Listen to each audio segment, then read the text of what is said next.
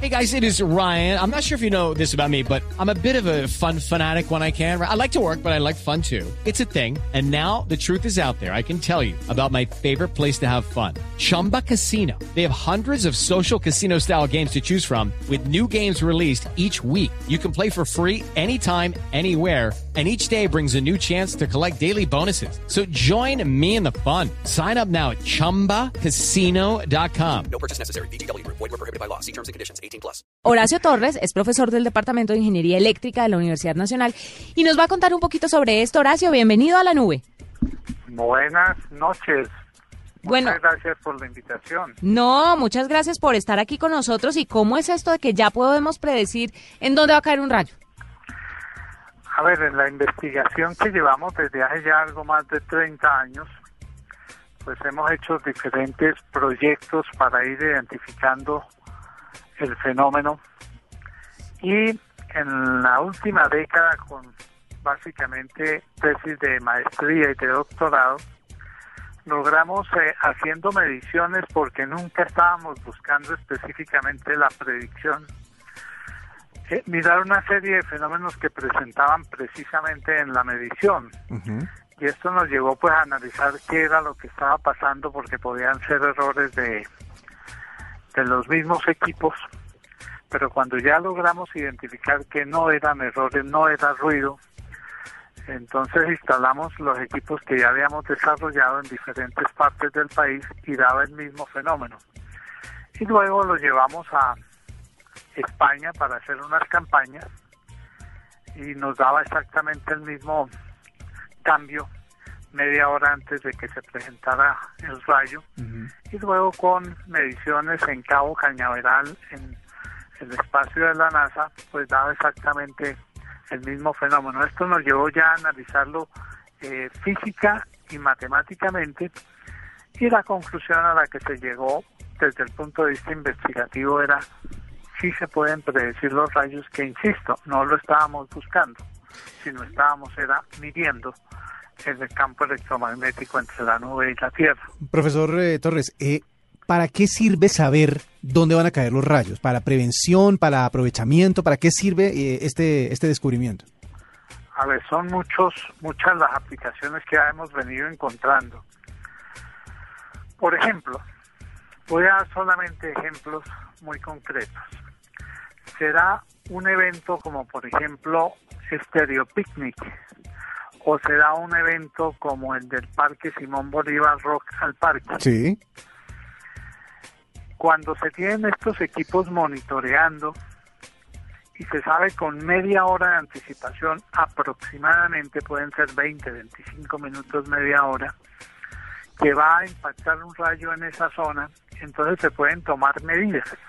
Obviamente que estas medidas no pueden ser simplemente un aviso desocupen, ni mucho menos, sino que tiene que haber previamente un ejercicio con personas que estén a cargo de la organización para saber exactamente qué hacer. Pero por otro lado, se puede proteger estos estos estos campos, un campo como por ejemplo el de la Florida o el Parque Simón Bolívar o en la zona de Stereo Picnic puede hacerse todo un eh, sistema de protección que perfectamente pues puede mitigar, disminuir el riesgo al que están sometidas personas que estén asistiendo a estos eventos. Eh, venga, yo le quiero preguntar algo, eh, profesor Horacio. En caso de que un rayo carga, caiga cerca, usted ha puesto mucho el ejemplo de Stereo Picnic o, por ejemplo, en un rock al parque, no precisamente la persona que le caiga encima el rayo, sino un rayo que caiga y no le caiga a nadie, sino está en el centro de un grupo de personas. ¿Qué le puede ocasionar esto o cuáles son las repercusiones tal vez médicas o físicas de las personas que estén alrededor? Ya que usted sabe la magnitud del rayo, cuál es, cuéntenos un poquito a los oyentes y a nosotros, ¿qué le puede pasar a una persona si un rayo cae cerca? No a uno encima, pero cerca. A ver, la pregunta es muy buena, muy importante, porque ocurre lo siguiente. Tomemos eh, el caso del impacto de un rayo en una zona determinada y en el sitio de impacto, esa corriente que es supremamente alta de miles de amperios recorre la Tierra y su efecto realmente es de, de, poca distancia, puede ser de uno o dos metros. del sitio de impacto. Entonces realmente a las personas que estén cerca al sitio de impacto las afecta directamente. Pero el problema de fondo es que los análisis que se han hecho sobre el fenómeno se da en que si hay una multitud e impacta un rayo, pues usted se imaginará el ruido, la luz que produce ese impacto, pues hace que una multitud pues sienta terror y muchas veces el número de muertos no es debido específicamente a esa corriente, sino a todos los efectos del desespero de la gente por pensar que puede haber eh, un, un, que, que, los puede afectar negativamente y mueren pisoteados. Si estamos en un caso como el de los indígenas de Sierra Nevada, mm. donde cayó el rayo, pues era una especie de maloca hecha de madera, entonces puede incendiarse. Si se incendia, pues puede haber muertos por, por fuego.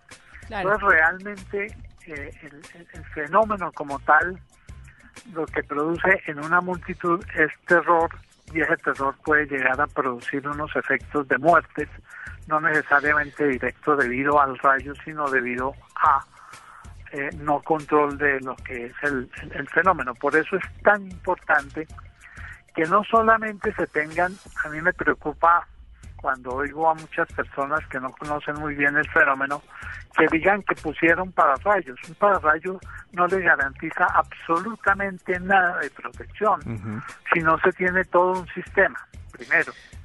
Segundo, tiene que haber una previsión, es decir, que haya gente entrenada que si le dice en 20 minutos, media hora va a haber un impacto de rayos, sepa cómo evacuar gente, sepa qué hacer, en dónde protegerse.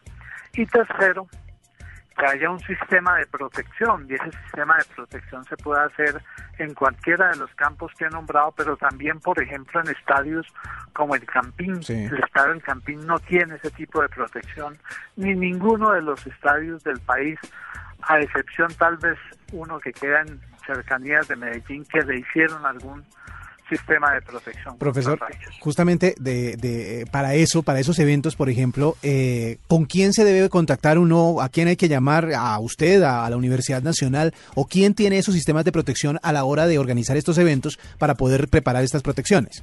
A ver, en el trabajo que hemos venido realizando, pues obviamente que hay estudiantes de pregrado, de posgrado que han venido, se les ha venido transmitiendo todo este conocimiento y hoy en día ya hay empresas serias de ingeniería, una de ellas pues a raíz de todo este eh, estos desarrollos de investigación pues montamos una empresa ya yo retirado de la Universidad Nacional.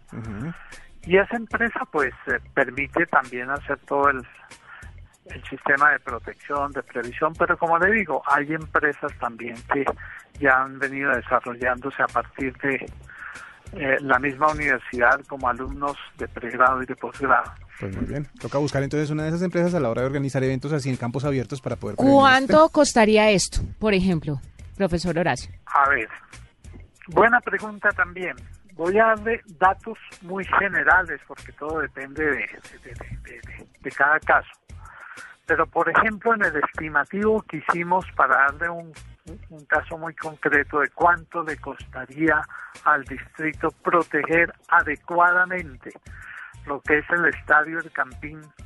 Podemos estar hablando del orden de 600, 700 millones de pesos, que significa hacerle un sistema tipo jaula de Faraday para que haya protección de no solamente los jugadores, sino de las tribunas. Pero insisto, esa es una parte. La otra parte es prevención, o sea, que haya personas que cuando desde un sitio de control se le diga en media hora va a haber una descarga, sepan exactamente qué hacer. Entonces, desde este punto de vista, lo que hemos desarrollado con lo que he explicado anteriormente es una tecnología que le hemos dado el nombre de 3P, que es predicción con los equipos, con 20 minutos, media hora de anticipación, Prevención, que es darle todo un ejercicio a las personas responsables, en el caso de Bogotá, a un instituto como el IDICER, que son personas que están a cargo de todo lo que son riesgos naturales, Y protección, protección es pues proteger el sistema donde va a estar Claro. el, el- el- las personas eh, en un espectáculo, en fin. Claro. Bueno, pues es Horacio Torres, profesor del Departamento de Ingeniería Eléctrica de la Universidad Nacional, que nos cuenta un poquito acerca de la predicción de, rayos cada vez con mayor precisión. Es muy importante esto, hay que tenerlo muy en cuenta, Sí. sobre todo para la gente que pretende hacer en diferentes Espacios. espacios abiertos, eh, conciertos, eh, partidos de fútbol, espectáculos, en fin, lo que sea. Muchas gracias al profesor Horacio.